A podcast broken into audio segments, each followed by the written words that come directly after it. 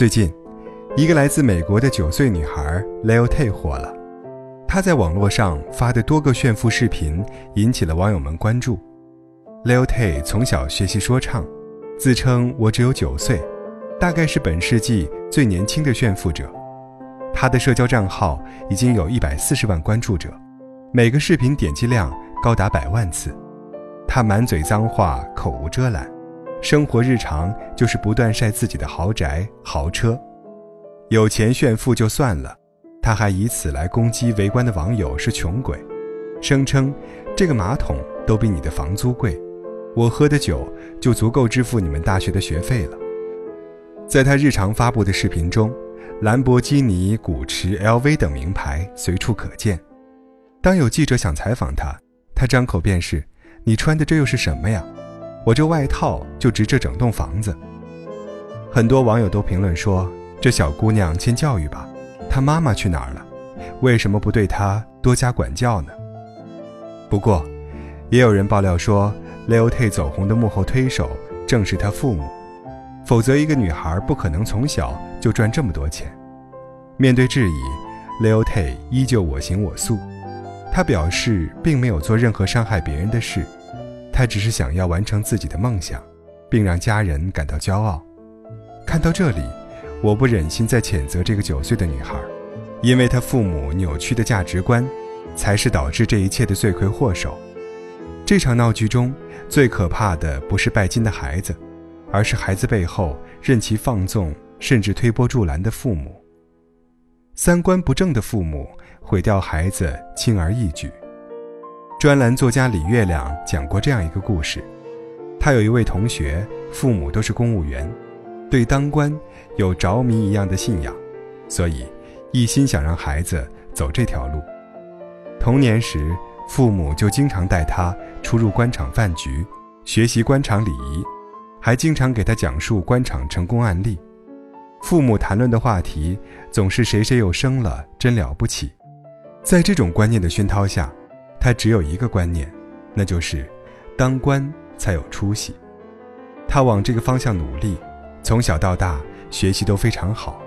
硕士毕业后，虽然有机会考博，他却一心想考公务员，足足考了四年，才终于考进体制内。可是，他的性格并不适合当官，盘根错节的人际关系他根本搞不懂，错综复杂的利益纠葛他根本玩不转。所以他工作八年，依然在底层，爸妈很不满，每次回家都要追问，怎么还没升啊？从工作中他得不到任何成就感和自我认可，在父母那儿又得不到宽慰和疏导，长期的失落和压力让他不堪重负。偏巧，后来有个同事升职，此人与他同年考上，还比他年轻两岁，他一下子受到了极大刺激，精神崩溃。患上了严重的抑郁症，必须常年吃药调理。他本可以走一条完全不同的路，他的性格特质放在官场上很不合适，但若是在学术界却很有用武之地。可惜的是，父母给他树立了让他痛苦一生的价值观。他明明没有当官的本事，却认定只有当官才能实现人生价值。应了法国学者波达斯的一句话。人的观念标准深受家长影响，并根植于脑海。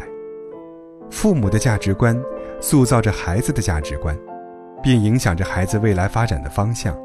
根深蒂固的偏颇观念，便会造成孩子无法逃避的人生困局。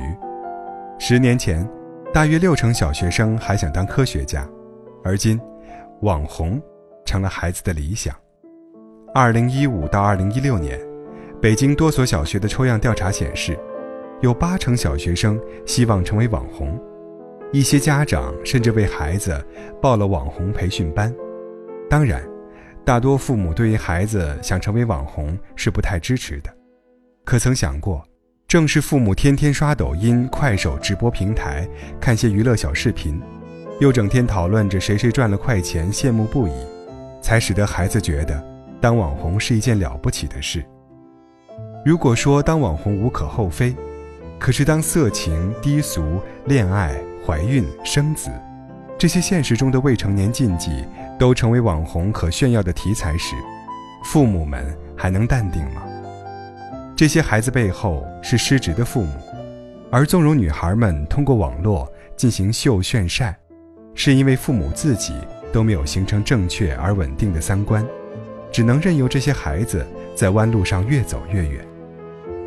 有人说，推动摇篮的手也是推动世界的手。父母三观的重要性不可小觑。孩子尚小，未能形成自己的思辨能力与逻辑体系，是父母的三观决定了孩子对世界的眼光、对人生的看法、对价值的衡量。父母的权威，更会让孩子把他们的观念看成至高的意义、行动的指南。三观不恰当的父母，容易让孩子走上不适合的道路，把他们置于痛苦的境地。反之，观念正确的父母也能顺其自然，唤醒孩子的潜质，帮助他们取得优秀的成绩。俞敏洪生长在农村，在他的心中，母亲格外仁慈。他回忆说，小时候某一天，他家和近邻街坊家都晒了稻谷，忽然大雨就要来了，可街坊家里没人，于是母亲带着他，先把街坊家的谷子收完，然后才收自家的。这种先为人后为己的观念，深深影响着俞敏洪。上大学时，他总是不计回报地为室友打水、打饭、打扫卫生。所以，后来俞敏洪创业，即便是十分艰难的初期，这些室友依然决定支持并追随他。著名商业评论人吴伯凡说：“很多人创业只想着从社会挣到钱，却很少人想着为社会创造价值。”在这个过程中，顺便挣到钱，勤于奉献的精神，终于成就了俞敏洪的成功。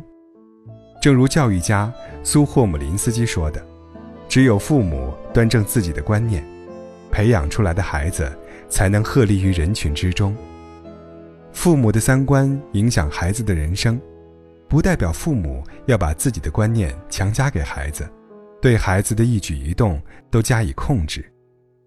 还记得今年初，那个与父母断绝关系、十二年没有回家过年的王猛同学，在外人眼里，王猛符合所有别人家孩子的特征：生长在美满的家庭，从小成绩数一数二，父母文化程度高，考上名校还出了国。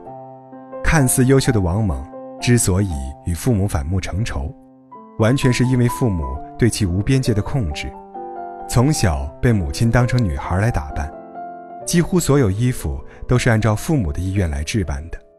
社交受限，因为父母认为外面的世界很复杂，被迫参加毕业旅行，却全程被父母当成教育成果炫耀。无论外人看来有多光鲜，只有王猛自己知道，被当成傀儡操纵，被当成商品炫耀，却又被忽视了个人感受与追求。是怎样一种绝望？孩子对世界有自己的看法，对人生有自己的规划，对价值有自己的认知。所以，父母要做的，不是让孩子去完成自己未完成的梦想，而是根据孩子本来的模样、自身的理想、天生的热情，陪伴他去寻找合适的航向。所谓“身正不怕影子斜”。只要父母三观正，其他的一切都不过是水到渠成。扎克伯格在小时候就对电脑产生了浓厚兴趣，这种兴趣不但没有被制止，反而被父亲重视了起来，还为他请来电脑工程师传授专业知识。扎克伯格学得很快，不久就能够独立完成较为复杂的编程。大学期间，他就创立了风靡全球的脸书。二十六岁，扎克伯格以四十亿美元的身价，成为福布斯资产榜上最年轻的入榜人。就在大家都羡慕扎克伯格的年轻与多金时，他却宣布捐出自己百分之九十九的股份给慈善机构。其实，当我们了解了他身后的父母，就一点也不会觉得奇怪了。扎克伯格出生在犹太家庭。孩子们以后能否像犹太人的前辈马克思、爱因斯坦、卡夫卡等人那样，为人类做出巨大贡献，一直是扎克伯格的父母思虑的问题。他们和很多对世界文明产生重大影响的犹太人一样，怀着对全人类的爱心，这种大爱潜移默化地影响着扎克伯格家的四个孩子。谈起如何教育出这么成功的儿女，父亲爱德华说：“我有很成功的孩子们，人们总是想仿效你的模式，但事实上，我们并没有什么方式。父母的确可以为子女安排生活，但这不一定是他们想要的。